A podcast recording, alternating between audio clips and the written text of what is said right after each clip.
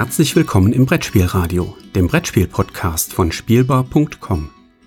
Heute eine Episode Die 2 mit Per Silvester und Yorios Panayotidis.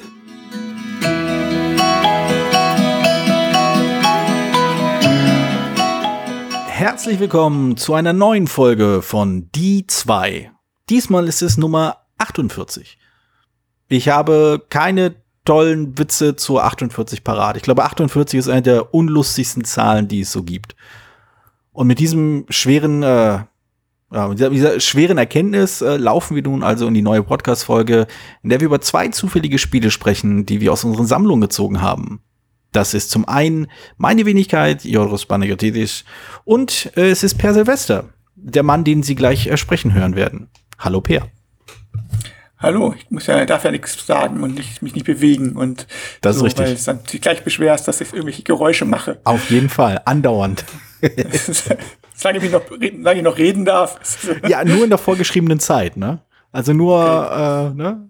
Wenn ein Handzeichen kommt, darfst du, darfst du was einwerfen. So hatten wir das abgesprochen. Genau. Handzeichen funktioniert beim Podcast auch mal besonders gut. Genau, genau, eben. eben. So. So wie lange man im Autofahren immer, wenn man mit als Beifahrer muss man mal die Augen zu machen, solange man unter einer Brücke ist. okay. Ja, siehst du, das, das sind so die Sachen, die man anscheinend erst lernt, wenn man seinen Führerschein gemacht hat. Nun gut, äh, fangen wir doch mal gleich äh, an mit dem Anfang, äh, bevor wir zum Mittelteil übergehen, um am Ende dann aufzuhören. Wäre jetzt so mein Plan für die heutige Folge. Das klingt gut. Ja, es ist äh, didakt didaktisch sorgfältig aufgedröselt. Komplexreduktion par excellence. Okay. Ich habe heute, die, ähm, ähm, wir da reden, die heißen ja die zwei und ich habe tatsächlich zwei Spiele, also beziehungsweise zwei Exemplare von demselben Spiel habe ich Ach zu Hause. So. Einmal, weil ich das Spiel sehr gut finde. Das und auch sehr lange gut finde. Und das andere Mal, weil ich das Spiel auch super benutzen kann, um Prototypen damit zu basteln. Äh, Wenn du jetzt also sagst Skat, dann muss ich aber lachen. Es ist das zweit, zweit ja, ja, klassisches Kartenspiel wäre vernünftig, aber doch besser als ein klassisches Kartenspiel. Es ist ein Noch Kartenspiel besser. mit, ich glaube, sechs Farben, die von 0 bis 17 gehen. Ich bin jetzt mit den Zahlen nicht ganz hundertprozentig sicher, ich glaube, mhm. so sind's. Und das ist einfach, also ich glaube, jeder Spieleautor hat das wahrscheinlich mittlerweile in seinem Schrank stehen, weil das einfach so günstig ist, um, wenn man schnell was ausprobieren will, also schnell Zahlenkarten braucht oder sonst irgendwas, ist das das Ideale. Also es ist fast so, also so, so eins und sechs nimmt, sage ich mal, oder eins, was wo also durch, durchnummeriert ist von eins bis 100, also Game, sind, mhm. glaube ich, die beiden, die man immer zum Ausprobieren braucht.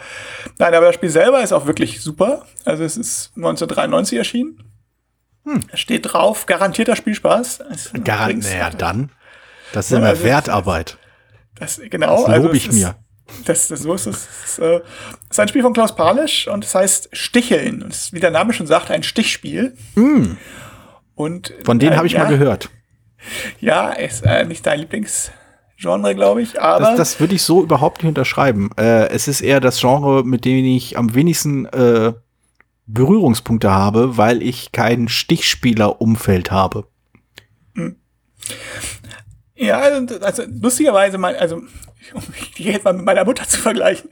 Meine Mutter mag passt, auch überhaupt ja. keine, meine Mutter mag auch überhaupt keine Stechspiele und hat das auch im Prinzip nicht verstanden. Aber das spielt sie tatsächlich, weil es wirklich sehr einfach ist, aber trotzdem, trotzdem. Und deswegen. Aber trotzdem, mir sagen noch alle immer Leute, Stichspiele sind alle einfach.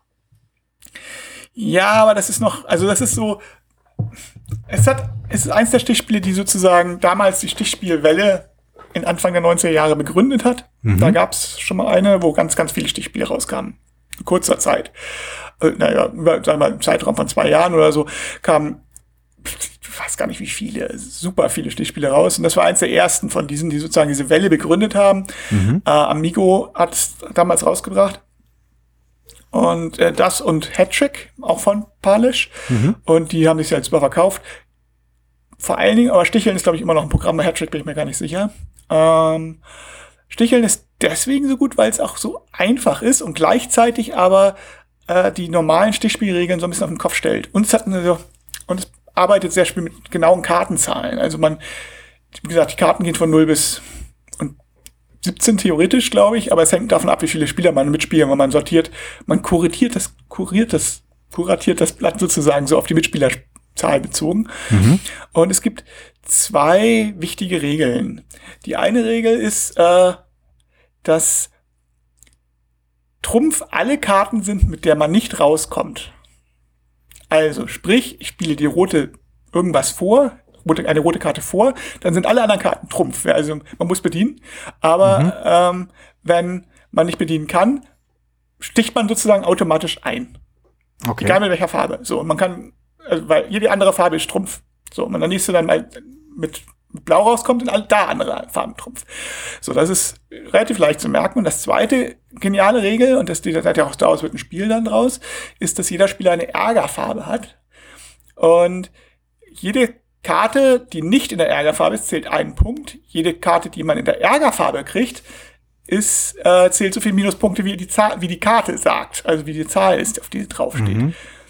So, und dann, dann hast man schon interessante, die legt man am Anfang gleichzeitig und geheim. Also bevor der erste Stich gespielt wird, entscheidet jeder anhand seines Blattes gleichzeitig und geheim, äh, welche, welche Farbe er hat, und dann gleichzeitig aufgedeckt. So. Und das ist schon sehr clever, weil man fängt schon an mit solchen Sachen zu überlegen, wie, okay, wenn ich äh, eine, wenn ich von einer Farbe sehr viele Karten habe, ist es ja, dann kann es halt sein, dass ich die immer wieder reinbuttern muss, wenn andere Leute irgendwas anspielen und dann mache ich immer die Stiche, weil dann sind die ja Trumpf.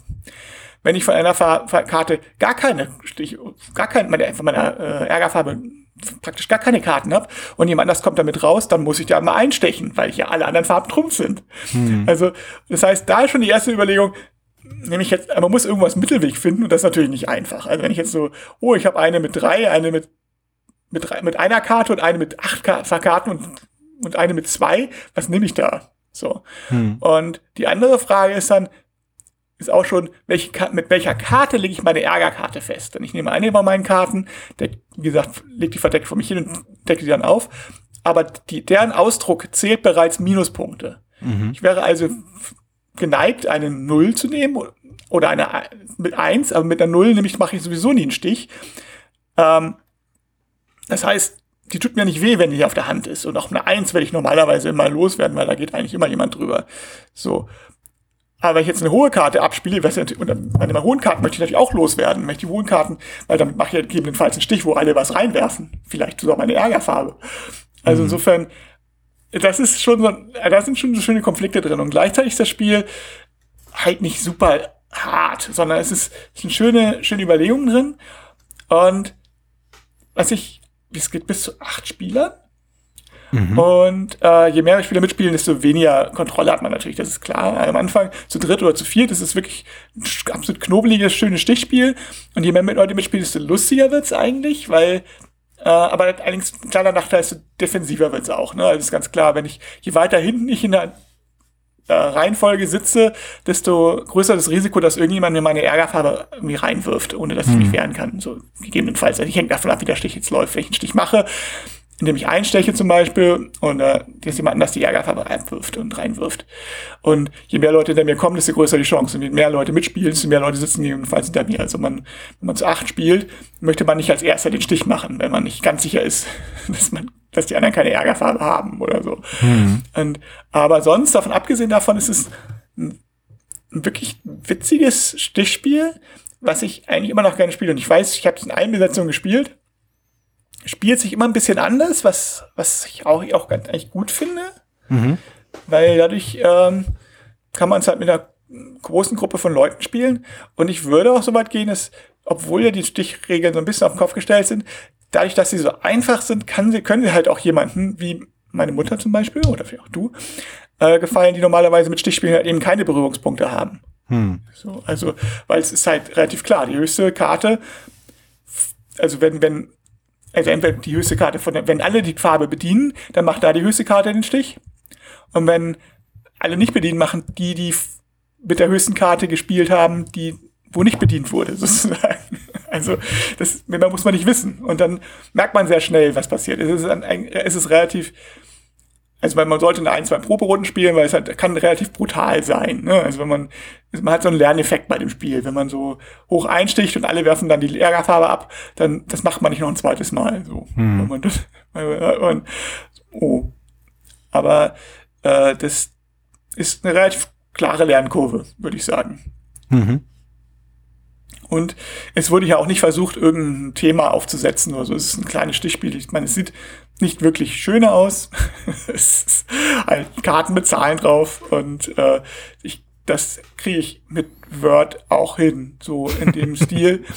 Äh, aber das es tut, stimmt nicht. Also es hat so einen klassischen Feel, Feeling, so ein klassisches Feeling und ähm, ja, ist wie gesagt für Autoren wie für Spieler geeignet. Was würdest du denn sagen, ist denn dieser, dieser Reiz, äh, dieser Kernreiz an, an Stichspielen? Warum gab es da diese eine Welle nach, also, wo du ja meintest, äh, Anfang der 90er, die erste große Stichspielwelle. Ähm, was ist es denn an der, also von den, sagen wir mal, von, von, der einfach, von der Einfachheit des, des Aufbaus mal abgesehen, also und wahrscheinlich auch von der Preiskategorie. Das sind ja durchaus zwei Argumente, weshalb äh, Stichspiele erstmal reizvoll sind. Vor allem, oh, es kostet irgendwie nur ein paar Euro und äh, ich weiß, wie ich mit einem Kartenspiel umgehen muss. Ich muss nicht groß verstehen, was ich wohin legen muss, sondern es ist ein Kartenspiel. Ich kann Karten in der Hand halten. Von diesem Punkt mal abgesehen, was ist es denn an Stichspielen speziell, weshalb äh, die da so anziehend wirken, deiner Meinung nach?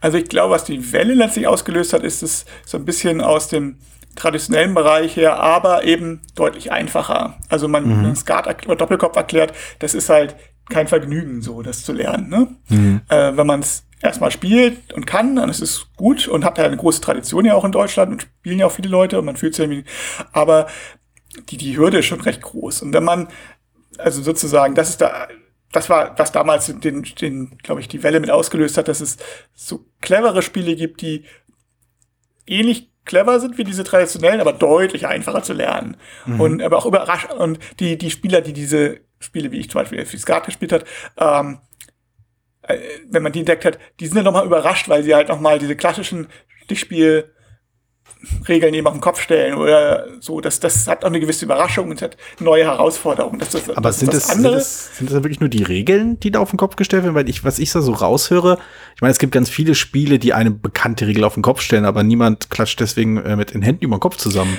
Also, nee, nee, glaub, also ist es nicht schon ein bisschen mehr, was dahinter steckt, was da auf den Kopf gestellt wird?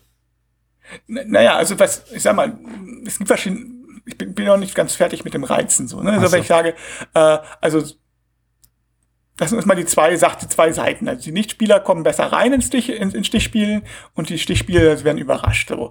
Und generell an Stichspielen reizt, glaube ich, diese einfache Struktur in Verbindung mit, dass es aber doch irgendwie, dass man so ein bisschen vorhersehen kann oder vorhersehen möchte, versucht rauszufinden, wie es könnten die anderen spielen. Ähm, man kann also schon knobeln, also welche, in welcher Reihenfolge spiele ich meine Karten und welche, das macht schon viel aus. Und gleichzeitig hat man aber diese Unsicherheit, die so äh, die halt, man weiß halt, ist halt nicht Schach, sondern nur halt, man hat halt, man, man kann halt überlegen, man muss ein bisschen zocken, man muss ein bisschen äh, riskieren, man muss aber gleichzeitig versucht man ein bisschen in die Zukunft zu gucken und äh, ja, das ist glaube ich diese Mischung, die wirklich bei Stichspielen, bei guten Stichspielen zumindest gelungen ist, dass man versucht, dass man so ein bisschen planen kann und so ein bisschen sagen kann, okay, diese Karte, mit der mache ich auf jeden Fall einen Stich, egal was die anderen spielen, oder mit der Karte, die muss ich irgendwie loswerden. Wie, wie kriege ich das hin? Das sind immer so kleine Knobelaufgaben, die, die da drin stecken.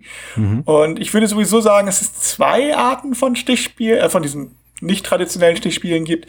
Das sind einmal die Spiele, die mehr so Richtung die Skat-Richtung gehen, also die mehr das grüblerische gehen und mehr so, wie versuche ich jetzt wirklich optimal zu spielen. Und dann gibt's mehr die Spiele, die so in die Richtung äh, Wizard oder Rage oder so gehen, also diese, diese neuen Knitzer-Sachen, Voodoo Prince oder so, die, wo das mehr so auf Zock noch mehr basiert. Also ich riskiere mehr auf dieses, ich riskiere jetzt was, wann riskiere ich was? An welcher mhm. Stelle ist es sicher, was zu riskieren? Ich würde sagen, diese beiden Ecken gehen oder hier ähm, ähm, Harz würde ich vielleicht das war jetzt kein so super Spiel, aber das würde ich mehr so in die Riskierecke. Wann kann ich riskieren, den, den, äh, alle Stiche zu machen? Wann kann ich riskieren, möglichst alles loszuwerden? Das sind so die beiden Richtungen bei Stichspielen, die, die es so gibt, zwei Strömungen. Und äh, was einem jetzt persönlich besser gefällt, ist was, was man lieber mag. So, also ich, hm. ich glaube, bisschen entweder Zock oder ja, im welche, dieses, ein bisschen dieses Vorhersehen versuchen, versuchen zu herzusehen, wie kann ich meine, spiele ich meine Karten. Was, also das wie kriege ich den anderen dazu, dass der was macht, was ich will. Ja. Antizipieren, genau. Wie kriege ich den anderen dazu, das zu machen, was ich will. Und den Plan, Plan zu haben, der dann vielleicht aufgeht oder nicht, wo man aber nicht weiß, genau hundertprozentig weiß, ob der aufgehen kann, weil man eben hm. nicht weiß, äh, was dann auch diese, nicht umsonst haben Stichspiele oft, oder in der Tradition, traditionelle Stichspiele, diese Vorherseh, dieses, dieses Vorhersage-Element.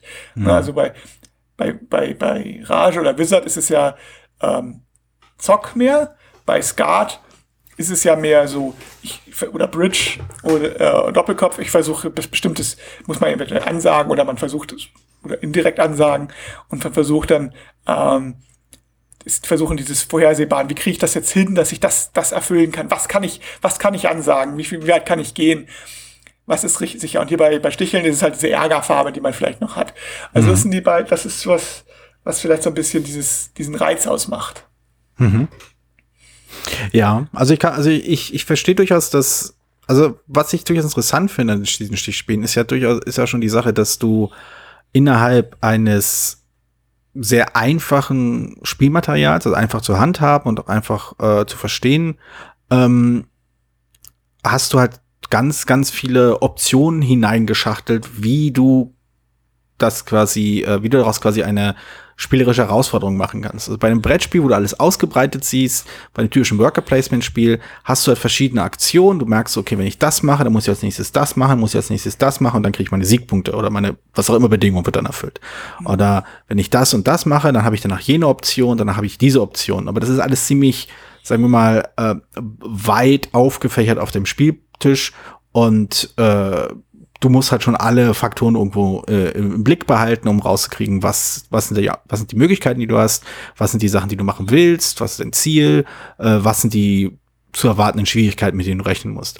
Und äh, so ein Stichkartenspiel faltet das Ganze ja richtig schön zusammen. Das ist ja alles quasi runtergedampft in einfach so eine Hand von Karten, die mhm. je nach Stichspiel halt verschieden groß sind. Und daraus das heißt, das, das leuchtet mir durchaus ein, dass du daraus diese, diese, diese verschiedenen Facetten drin hast, von antizipieren, berechnen, äh, wie auch von wegen, okay, ich habe diese Karte, die möchte ich loswerden, die möchte ich nicht loswerden, oder die ist viel wert, die möchte ich mir irgendwie holen. Und vieles davon hängt halt wiederum von diesen einfachen Regeln ab, ähm, die diese Stichspiele ausmachen. Das sind ja meistens nicht sehr, sehr viele Regeln, die diese, äh, die durch Stichspiele, die Stichspiele halt äh, markant machen, sondern es ist halt die präzise Auswahl einzelner Regeln.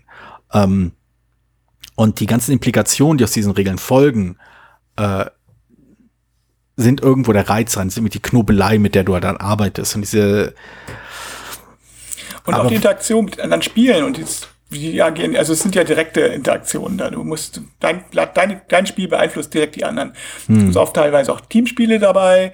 Was, und es ist natürlich, und was der andere Aspekt ist, also, das ist jetzt nicht das, der Aspekt, der, der die Kartenspiele verkauft oder so, aber der, was, was, was faszinierend daran ist, ist eben, dass es letztlich das Material fast, fast austauschbar ist zwischen den Spielen. Also es ist mhm. wenig, es sind ja wenig Unterschiede. Wenn man jetzt so sagt, dann nimmt es ein Brettspiel und da, also weiß ich, ist es ein Siedler sein oder so. Und dann spielt man mhm. damit ein anderes, ein anderes Spiel. Das würde ja. Ein, hä, es macht ja nichts. Und wie viele Spiele es äh, mit normalen Skatblatt da gibt oder mit einem Doppelkopfblatt und äh, vom, aber auch mit Stichel, ein Stichelblatt kannst du unglaublich viele Spiele spielen, die, die hm. alle sehr unterschiedlich spielen, die alle unterschiedliche Schwerpunkte haben. Das hat auch schon irgendwie eine Faszination, wo man sieht, was, was so eine Regel leisten kann. Und ein kleiner Unterschied in der Regel, wie das springen kann, was das, was das für eine Wirkung hat. Das ist schon fast, finde ich faszinierend, auch als Autor, so, dass das. Ja, vieles davon hat ja auch einfach von dieser, von dieser, äh, äh Enge zu tun dieser Spielregeln. Also du hast halt ganz, ganz wenig Eckpunkte, also Spielregel-Eckpunkte in einem Kartenspiel äh, im Vergleich zu einem Brettspiel. Also im Brettspiel hast du halt durchs Material zum Teil Sachen vorgegeben, durch äh, auch durch, durch die Einzigartigkeit des Materials ähm, hast du halt auch mal zusätzliche Regeln. Also du hast Siedler genannt, wo du halt quasi für jede Ressource, die in irgendeiner Kombination kannst ist halt eine eigene, ist ja effektiv eine eigene Regel. Dieser Ressource plus diese Ressource ergibt dir, äh, gibt dir diesen Vorteil, der wiederum im Rahmen des restlichen Spiels diese und jene Vorteile mit sich bringt. Und diese Ressource und jene Ressource und tralala und du kannst hier tauschen, kannst da tauschen. Ähm, das sind halt alles, äh, alles viele Regeln. Wenn du hier, wenn du da eine kleine Regel veränderst, dann, wenn du, je nachdem, wel, welche Regel du dann nimmst, sind die Auswirkungen gering oder gigantisch. Aber wenn du halt nur drei Regeln hast oder, vier Regeln oder so und du eine davon änderst, dann sind die Implikationen, also die, die Konsequenzen, die sich daraus ergeben, so weitreichend, dass du durchaus von einem, ja, also nicht, dass du halt auf jeden Fall eher von einem neuen Spiel sprichst, als einfach nur von einer Variante. Und das, äh, das ist schon spannend. Vor allem, dass das, dass das beeindruckend ist halt eben, dass es suggeriert oder zumindest äh, nahelegt, dass das gleiche Spiel, dass ein anderes Spiel mit dem gleichen Material einfacher und zugänglicher ist als ein als ein vielleicht einfacheres Spiel oder einfach zu verstehendes Spiel mit einem völlig anderen Material. Also so wie halt äh, Skatspieler oder Doppelkopfspieler, überhaupt Stichkartenspieler andere Stichkartenspielverwandte Spiele eher verstehen und herangehen werden, äh, als wenn du denen, was weiß ich, genau, stell dir vor, du setzt einem Stichkartenspieler ein Twilight Imperium 4 vor oder halt ein äh, irgendein anderes oder halt ein, ein Doppelkopf. Also der wird, ich gehe davon aus, dass es als, als, als nicht Doppelkopfspieler will, äh, aber als Skatspieler wäre Doppelkopf eher kann man sich eher vorstellen, das zu verstehen als ein Twilight Imperium. Obwohl ich gar nicht weiß, ob das wirklich. Also ich hatte, ich hatte mehr Schwierigkeiten, Doppelkopf zu verstehen als Twilight Imperium, muss ich zugeben. Aber gut. Ja, also Doppelkopf ist auch ein besonderer Fall. Also ist halt auch so, dass bei Sticheln hilft natürlich, äh, Sticheln oder Stichspielen allgemein, dass bestimmte Regeln oft sind. Also, dass man hm. Farbe bedienen muss, muss man bei Sticheln übrigens nicht, hatte ich vorhin falsch gesagt.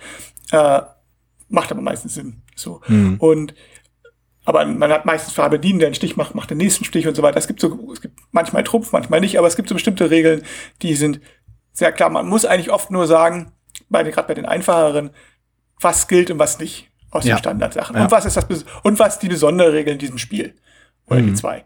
Und das macht es sehr einfach, sehr zugänglich. Wenn man erstmal Stichspiele kennt, eine Reihe, dann ist es halt zugänglich. Und man hat eigentlich immer man hat auch schon mal eine Idee, wie man darauf, was man, auf was man spielen muss, auch wenn sie dann vielleicht anders rauskommt, als, als es dann in der Praxis dann ist. Aber man hat zumindest schon mal eine Idee in Richtung vorgegeben. Und das finde ich, hat halt auch einen Vorteil. Und ich, mhm. ich, ich sag, also die sind, wenn man, also jetzt heute, mittlerweile ist halt die Roll and Write, äh, Roll and Write Welle. Und, das war ähm, so ein schwieriges Wort. Roll, Roll, und äh, die ist schon vergleichbar mit der Stichspielwelle, wobei ich ja, sagen ja. muss, dass ich, dass ich glaube, dass die Stichspiele noch ein bisschen flexibler sind mit ihrem Medium ausgehen als mhm. die Rolling Rights. Aber ich mag mich da auch täuschen. So. Es hängt nur schon davon ab, was man noch mitzählt und was man wo, wo wohl reinnimmt. Und ich kenne mich mit, Stich, Stichspielen natürlich auch besser aus. Da gab es auch eine ganze Menge, die auch eine Mittelmeermaß waren, darf man auch nicht vergessen. Heutzutage ja. weiß man natürlich noch die, die wirklich gut waren, die damals rausgekommen sind. Ne? Klar. Ja, also ähm, ich weiß nicht, ob ich, äh, ob ich bei meinem Spiel da davon sprechen kann, dass es eine Welle losgetreten hat. Ich weiß, ich habe mal gerade noch mal nachgeschaut, meine Vermutung äh, war äh, zutreffend. Äh, es hat zumindest mechanisch war es eine der ersten, äh, eines der ersten Exemplare äh, dieser Art also ein, eins der ersten Spiele, welches diesen speziellen äh, Mechanismus hatte. Zumindest nach Boardgame Geek und das ist jetzt äh, das, das Limit meiner Erkenntnisse, was so die Spielhistorie angeht. Ich bin mir sicher, du wirst mich gleich äh, korrigieren. Äh, es war zumindest eins der ersten. Ich weiß nicht, ob es das erste war, aber es war eins der ersten. Ähm, und äh, der Mechanismus wurde, glaube ich, danach vor allem von dem Designer selbst gerne wieder aufgegriffen.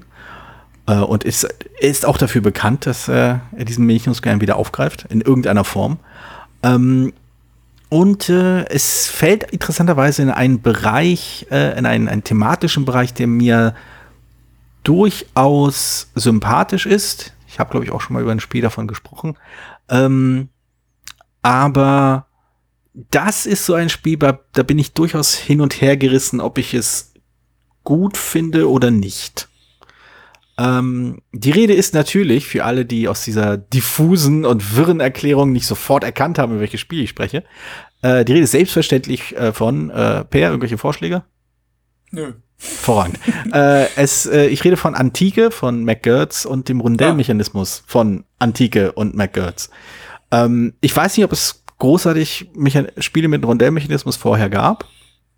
Also auf Boardgame Geek ist unter dem Begriff zum Beispiel, also eigentlich nur ein anderes Spiel aus dem gleichen Jahrgang aufgeführt.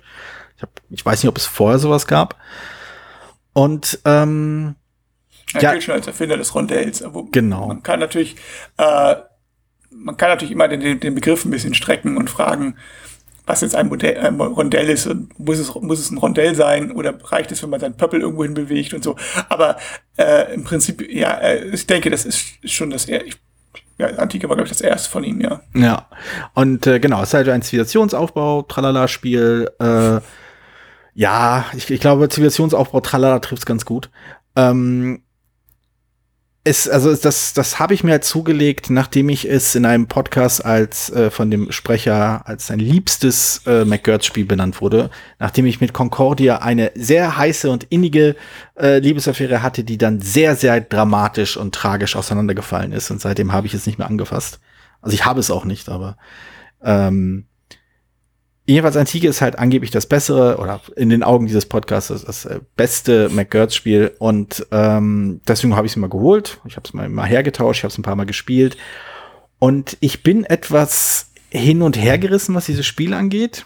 Es gibt viele Dinge, die ich daran mag, unter anderem diese schönen, den strukturierten Aufbau, dieses, diese Optionen, die klar sind und so, ganz interessante Entscheidungen zwei Punkte, die mich ein bisschen stören. Äh, der eine, das ist so generell, nicht an Spiel bezogen. Ich finde es immer so ein bisschen äh, belastend, nein, ermüdend, äh, wenn so Zivilisationsspiele ihren größtenteils darauf aufbauen, dass man sich gegenseitig den, den Schädel einschlagen muss, weil es nicht genug Ressourcen gibt.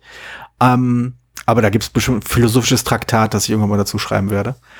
Aber der Punkt, der dann aber in der Praxis wirklich ein Problem war, war, dass es in so einer komischen Patt-Situation endete.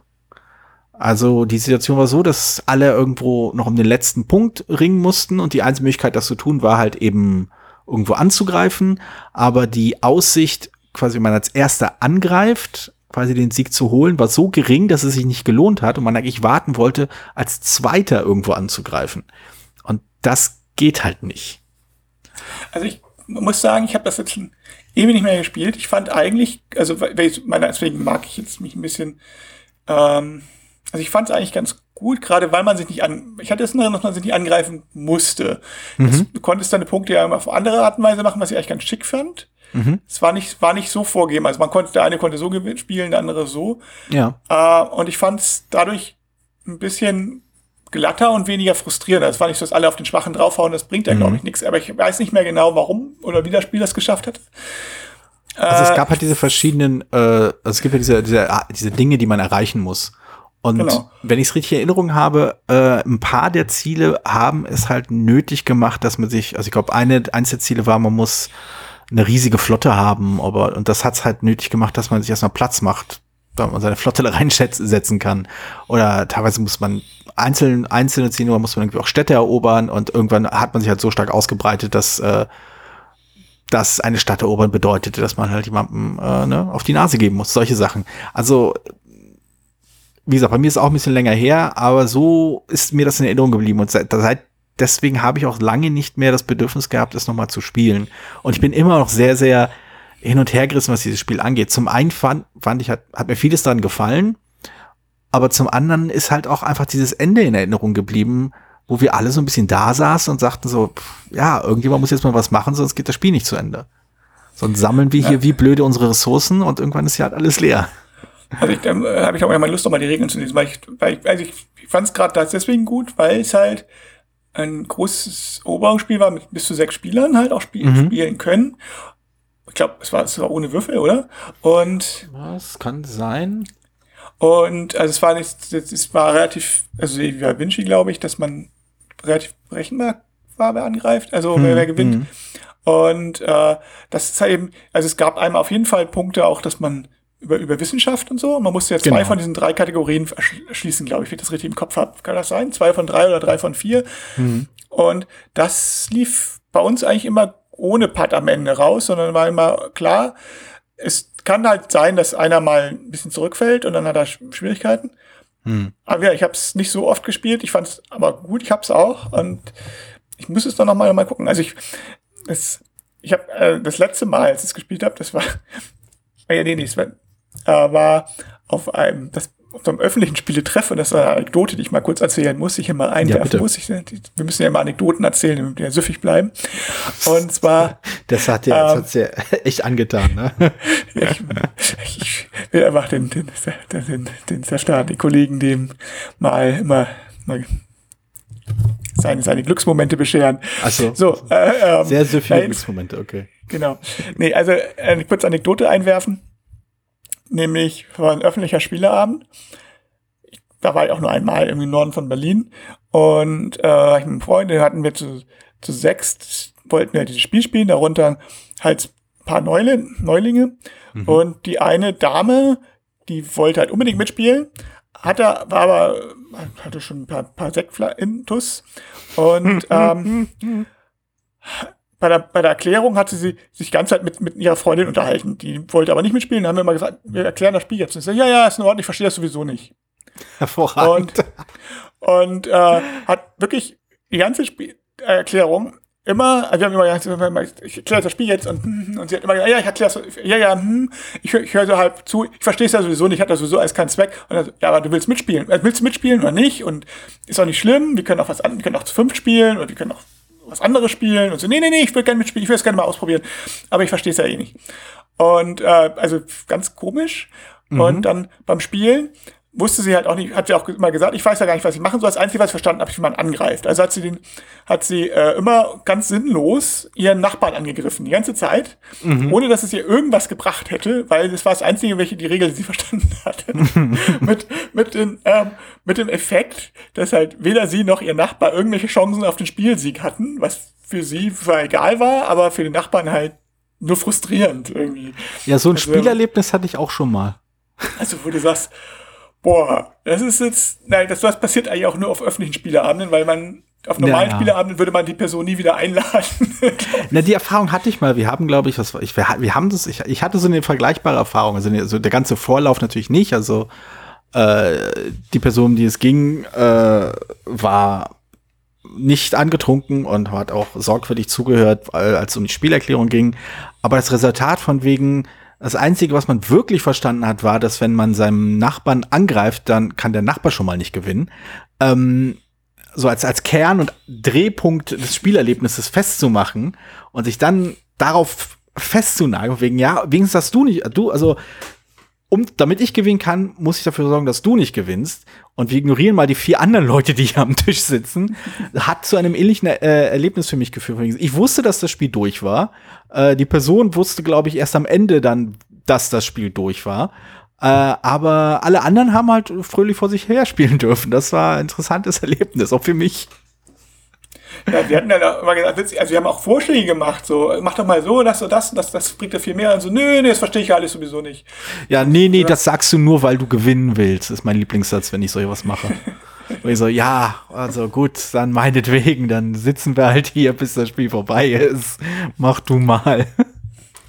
ja, ja. Naja, also das war eine der negativen Erlebnisse generell, was Spiele betrifft.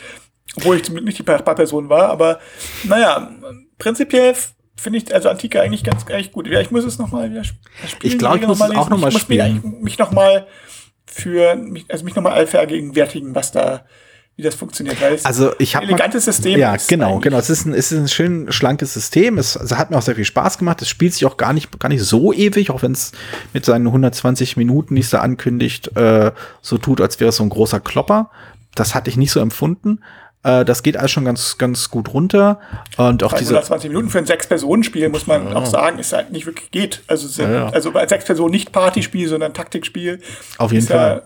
also, das, ähm, das hat mir schon ganz gut gefallen. Äh, ich finde, also ich könnte mir vorstellen, dass es vielleicht, wenn man es öfter gespielt hat, was ein Satz ist, äh, der bei mir halt immer im Konjunktiv ist. So, wenn man es öfter spielen würde, ähm, ist, äh, fährt man sich vielleicht in irgendwelche Strategien fest? Kann ich, das kann ich mir bei dem, dem Spiel durchaus vorstellen, eben da es keine Zufall, großartigen Zufallselemente gibt, äh, sondern du rechnest halt quasi durch. Also du, das Rondell erlaubt jetzt so und so viele Schritte und du kannst gelegentlich Geld ausgeben, um weiterzulaufen und solche Sachen. Ähm, das macht es vielleicht nicht ausrechenbar, aber vermutlich schon anfällig für festgefahrene Strategien, für äh, Gruppendynamiken, die dann irgendwie sich immer um die gleichen vier Herangehensweisen äh, irgendwie einpendeln. Ja, also es hat auch einen zweiten, also Rondell hat natürlich ein bisschen den kleinen oder kann den System in der Nachteil haben, dass das, dass, dass das Rondell ja während des ganzen Spiels das, dasselbe ist hm. und dadurch äh, die Optionen nicht, sich nicht groß verändern, was du machen kannst. So, du ja. hast vielleicht mehr Geld oder sowas und kannst deswegen, mehr, weiß nicht, mehr Schiffe kaufen oder was auch immer du mal machst bei dem Rondellspiel. Aber, sondern, dass du, naja, es ist es ist dasselbe Rondell ganz am Anfang des Spiels, wo es ja mehr um Aufbau geht, mhm. wie am Ende des Spiels, wo es vielleicht um andere Dinge geht. So deswegen. Aber das finde ich gerade, aber, aber ich muss zugeben, gerade das finde ich, äh, gibt dem Ganzen ein sehr, sehr schönes Fundament. Du, die Veränderung ist halt nicht das, was, also sind nicht deine Optionen, die sich mehr oder weniger auf die gleiche Art und Weise verändern. Also du kannst die nächsten drei Schritte gehen, was auch immer. Äh, sondern die Veränderungen, auf die du reagierst, sind halt, ist halt die Spielsituation, ist halt das Spielbrett. Was, wer befindet sich wo, welche Optionen habe ich, wo kann ich was tun? Also bei äh, MacGurts anderem großen Spiel, äh, Concordia, wurde ja äh, die, die Rondell-Idee quasi äh, in Karten verwandelt, die dann flexibler waren und sehr viel ähm, dynamischer und du kannst im Laufe des Spiels immer wieder neue Sachen bekommen und dann immer wieder aussuchen und dann musst du dein Handrondell quasi resetten, dass du die Karten wieder auf die Hand nimmst. Auch eine sehr, sehr schöne Mechan sehr, sehr schöner Mechanismus und alles.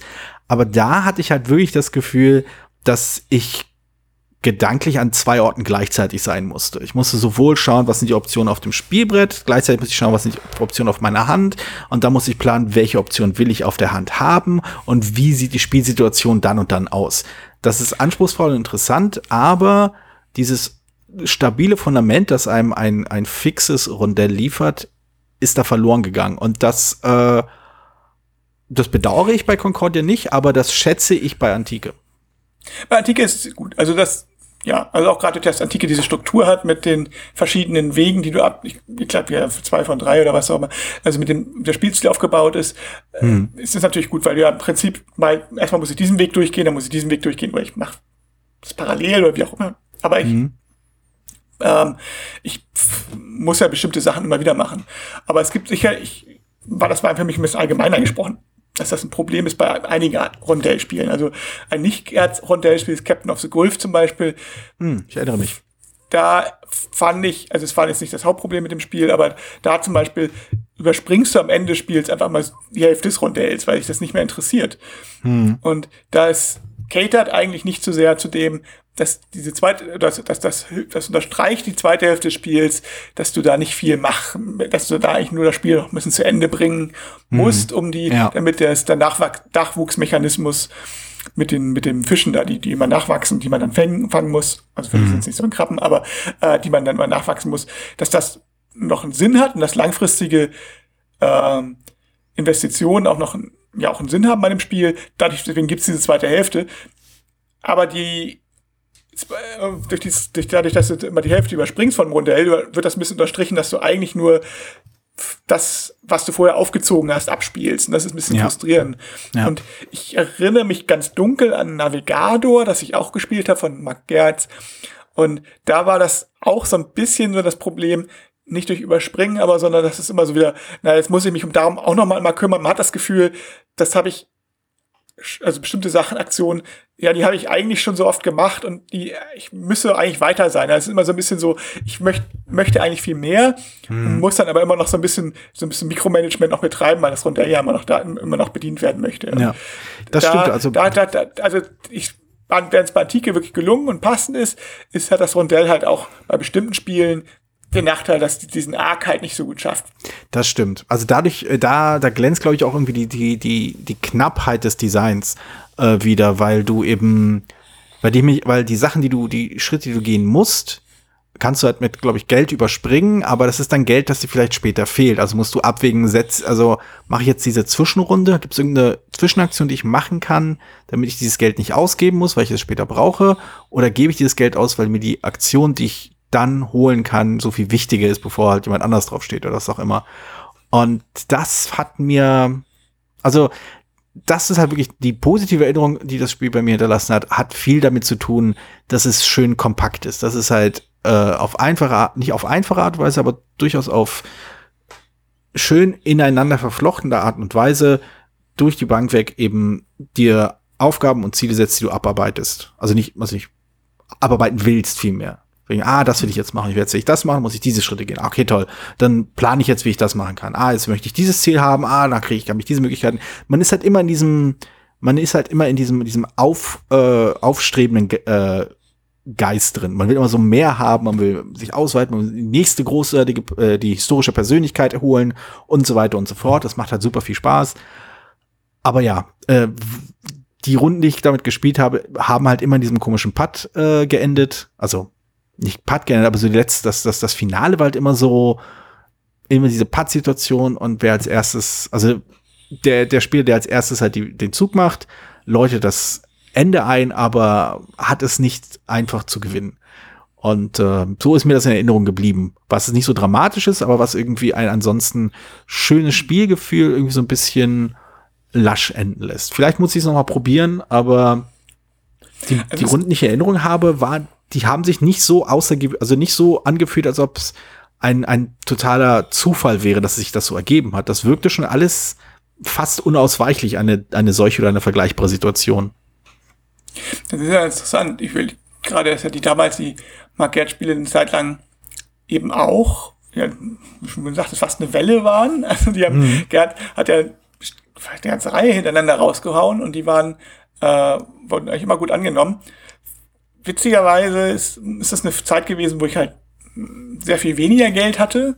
Hm. Und also ich glaube Studentenzeit. Und äh, deswegen mir die die waren ja auch nicht ganz billig, weil es war ja Eckart-Spiele, ja. beziehungsweise, und ist ja gar kein, jetzt kein Vorwurf an Eckart-Spiele, aber die waren halt mir einfach zu teuer und ich konnte die oft gar nicht kaufen und wenn man die, und ich hatte deswegen auch wenig Gelegenheit zu spielen. Die hatten irgendwie immer in der Kritik dann immer so gleich die Nachteile, wo ich dann mal gesagt ah, brauche ich doch nicht und so. Und ich, und so im Nachhinein muss ich sagen, habe ich auch kein großes Interesse, die mir jetzt nochmal zu besorgen. Also es ist dieses, es viele Spiele, wo ich glaube, ja, die waren gut, aber welche davon sind jetzt so, dass man, äh, dass man die auch aus heutiger Sicht eigentlich immer noch haben müsste. Also wie gesagt, mhm. ich habe tatsächlich, und ich verliere jetzt bestimmt viel Street Credibility hier, tatsächlich nur Antike und Navigator, glaube ich, gespielt. Also definitiv nicht Hamburg und definitiv nicht das, äh, wie heißt denn das, das Aktienmachtspiel da mit nicht Global Powers, äh,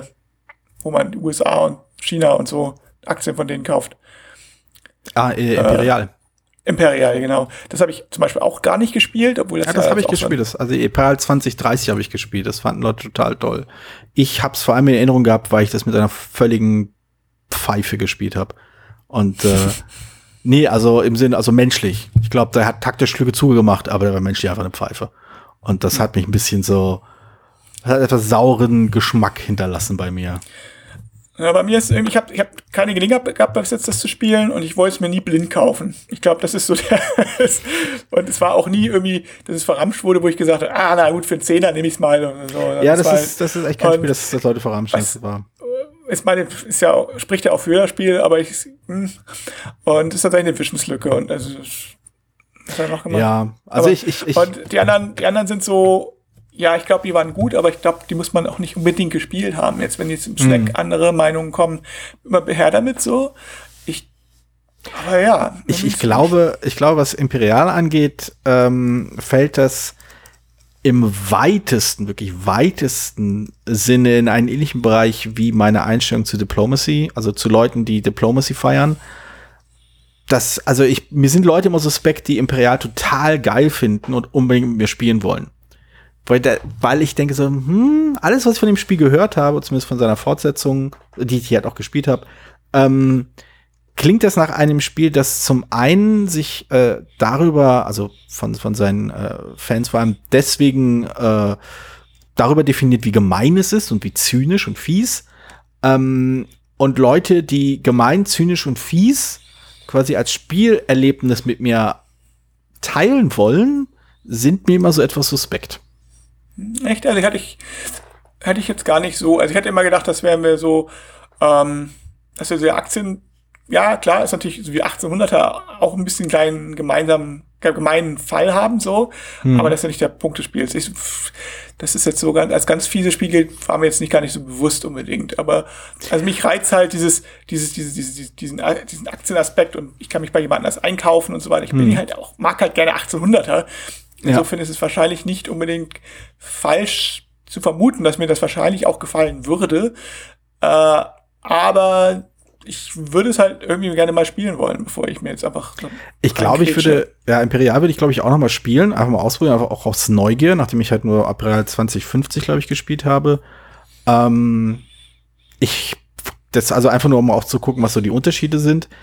Aber 2050 fand ich halt, sagen wir mal, äh, was ist das richtige Wort?